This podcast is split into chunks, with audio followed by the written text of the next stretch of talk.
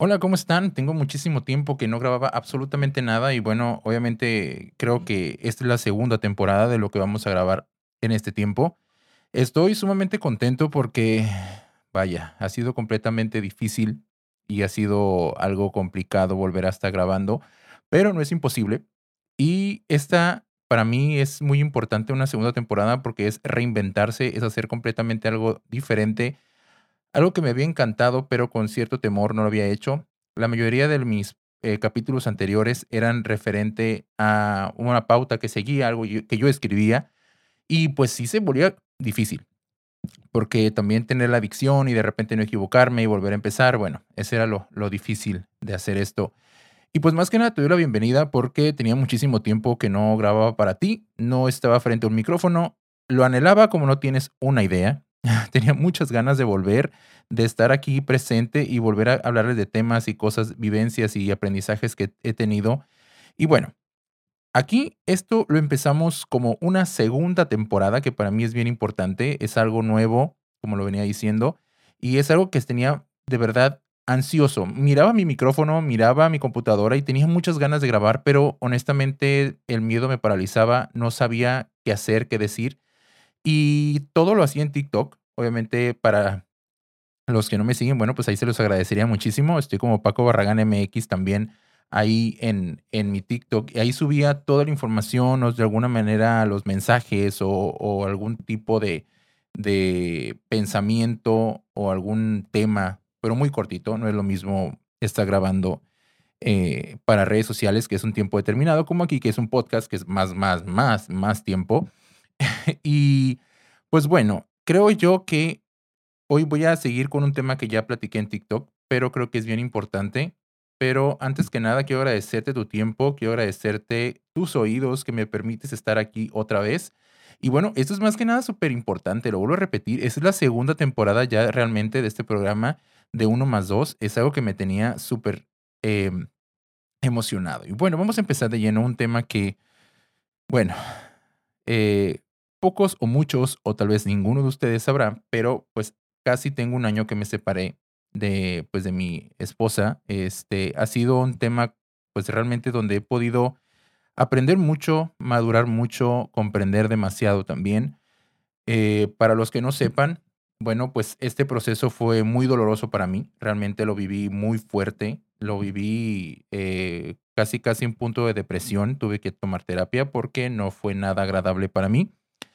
Eh, fueron cinco meses de terapia, cinco meses de estar realmente conociéndome, hablando y sacando muchas cosas que traía atravesadas y realmente ancladas a mi pasado.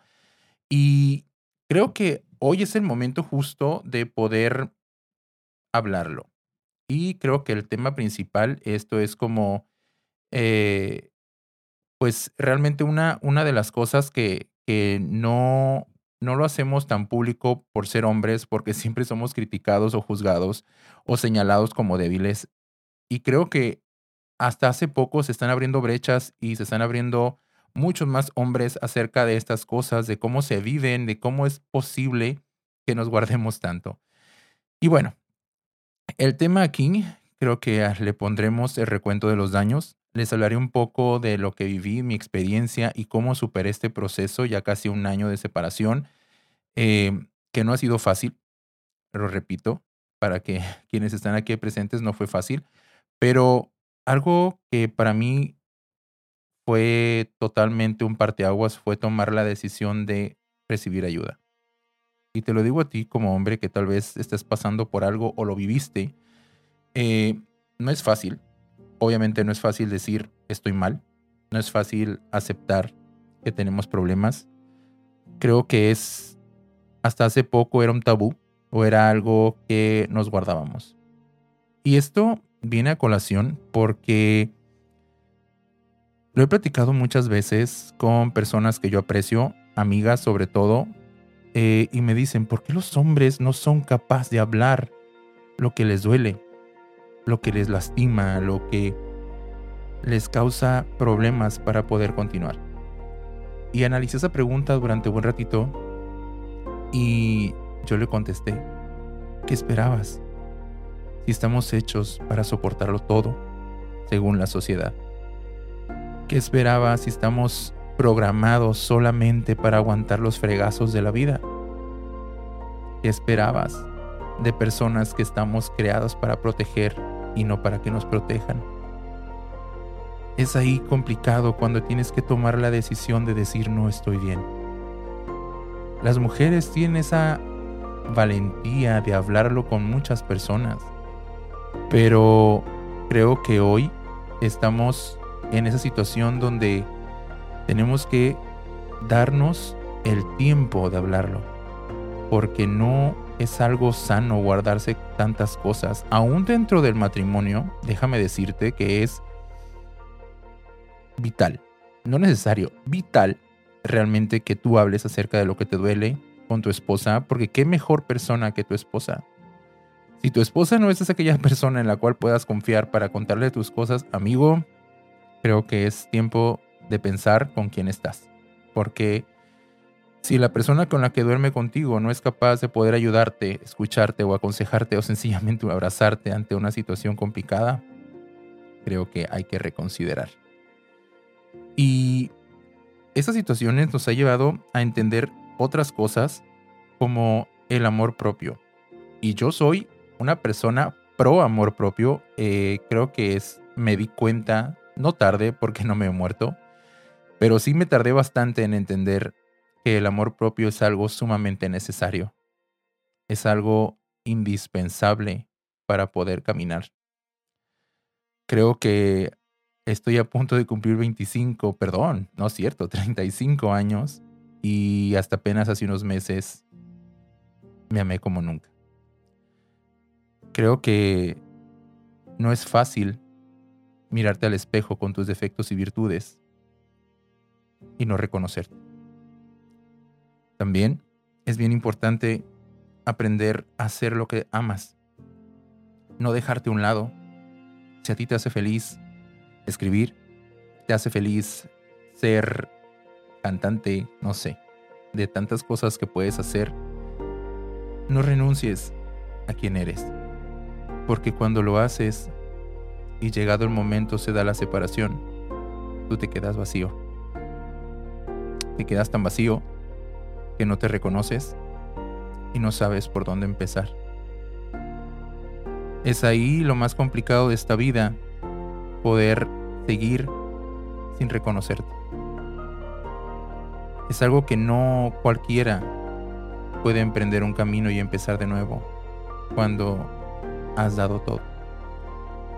Hay una frase que está muy trillada y también me costó mucho entenderla, pero hoy te la digo y espero que tú la entiendas más que yo y más rápido que yo. Y decía, a la mujer ni todo el amor, ni todo el dinero. Y yo lo miraba como algo más machista, yo lo miraba como algo más ofensivo, pero hoy entiendo que no. La realidad es que cuando das todo, todo, absolutamente todo, te quedas sin nada que dar.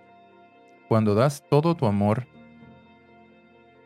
y no te quedas con nada, es cuando sientes que estás perdido. También hay que aprender que somos personas completamente diferentes. Eso no lo vamos a poder cambiar. Pero sin importar eso, tenemos que llevarnos siempre con nosotros que somos personas completamente independientes. Otra cosa es que es difícil valorarnos tal cual somos. Yo soy una de las personas que me encanta, me encanta poder ayudar a los demás, ya sea mi familia, ya sea mi esposa o ya sea mi hijo. Yo me desvivía por otros, pero no me desvivía por mí.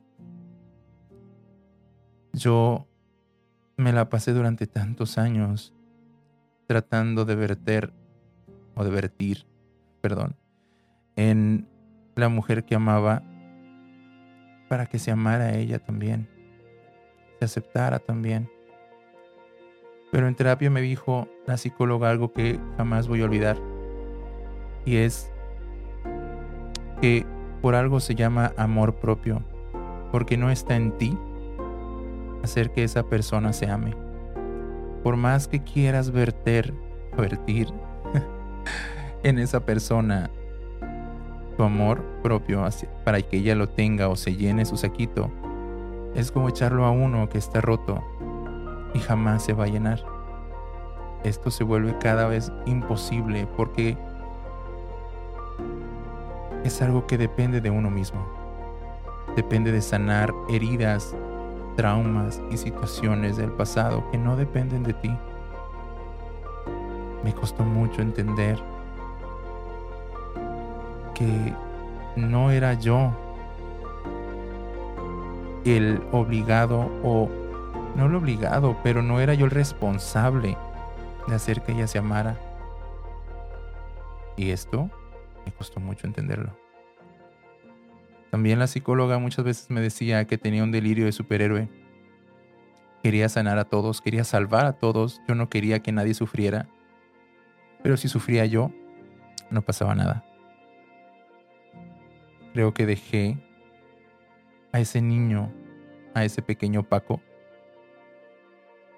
lo dejé solo mucho tiempo. Y sabes, cuando quise voltear a él y sanarlo, fue la cosa más increíble del mundo cuando lo abracé de nuevo. Porque lo extrañaba tanto. Extrañaba tanto el sentirme seguro, el sentirme protegido y el decirme, todo va a estar bien. Creo que a través de esos procesos lo más importante es aprender a confiar en Dios. Hoy te digo que yo sin Dios me hubiera quitado la vida. Porque es tan fácil y tan delgadita esa línea que sientes que dar ese paso no te va a costar nada. Y mi hijo fue el segundo motivo para quedarme. Primero fue Dios, que me rescató a través de una película. Se escuchará muy trillado, pero Dios me escuchó y Dios me salvó a través de una película que miré. Me dio un mensaje muy fuerte y poderoso. Y el mensaje es, yo soy tu roca. Yo seré quien te cuide y te proteja. No dependes de ti mismo, sino de mí. Yo soy quien cuidará de ti en cada paso que des. Y sabes, te voy a contar una anécdota que ya la conté también en mis redes sociales, pero creo que la quiero dejar aquí plasmada para si en algún momento mi hijo lo escucha o tal vez te sirva a ti. Y es que al poco tiempo de la separación, cuando me tocó recoger los pedazos para volver a armarme de nuevo y levantarme. Eh, me tocó ir a trabajar muy temprano. Y en esas ocasiones yo la verdad no tenía dinero. No es que lo tenga ahora, pero gracias a Dios estoy bien. Y en el camino eh, le hice a mi hijo, bueno, en casa le hice a mi hijo un lonche pequeño que es lo poco que me quedaba demandado. Muy poquito. Realmente era como para un sándwich. Y en el camino me dice, papi, tengo hambre. A lo que le contesté, ok mi amor, llegando a mi trabajo te doy el pedacito que he preparado. Pero lo más triste es que el carro empezó a, a prender el foco de la gasolina y mi trabajo queda bastante retirado. Yo tenía miedo, bastante miedo porque yo no sabía qué iba a pasar. Yo solo sabía que tenía una situación en la cual no estaba en mis manos. ¿Y sabes qué hice? Me solté a llorar. Me solté a llorar tanto que le dije a Dios, papá, tienes un gran problema hoy. Mi hijo y yo te necesitamos y solamente tengo 20 pesos en mi cartera. Y llorando y orando en el camino, afortunadamente llegué a mi escuela, bueno, a la escuela donde trabajo. Cuando estaba ahí, mi hijo me vio, yo me limpié las lágrimas y entramos. Y le di el pedazo que tenía porque él tenía que comer. Me puse a barrer y con lágrimas en los ojos y mucho miedo le dije, Señor, toma mi vida. Toma el control de mis finanzas. Toma el control de mi corazón. ¿Sabes? Yo no sé qué voy a hacer. No sé cómo le voy a hacer para regresar a casa si ya no me queda gasolina. Y no sé cómo voy a alimentar a este pequeño que me ve como su gran héroe. Triste y preocupado, miré al cielo y solamente cerré los ojos y dije, que se haga tu voluntad. Cuando de repente, a los minutos, recibo una llamada de un número que no conocía. Al poco tiempo contesto y resulta que es una persona que desea una sesión de fotos. Como tengo un negocio para sociales y un negocio para empresas, me dice esa persona, ¿sabes qué? Necesito unas fotos para mi negocio. Eh, no tengo la fecha, pero te voy a depositar ahorita para darte el anticipo y veas que realmente sí me interesa. Pásame tu cuenta y te voy a depositar dos mil pesos.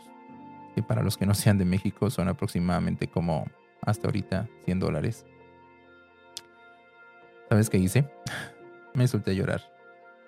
Me encerré en un salón y empecé a llorar y agradecer. Y me hinqué y es cuando entendí que Dios no nos abandona, menos en el filo del precipicio cuando das ese salto de fe. Y hasta la fecha, siempre llevo esos 20 pesos como un recordatorio de lo que Dios hizo en mi vida. Porque afortunadamente esos 20 pesos se han multiplicado una y otra vez.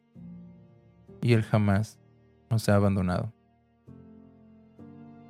Todo este proceso ha sido para madurar, para hacerme fuerte, pero sobre todo para volver a los brazos de Dios y entender que en ellos no hay otro lugar en el que pueda estar más a salvo.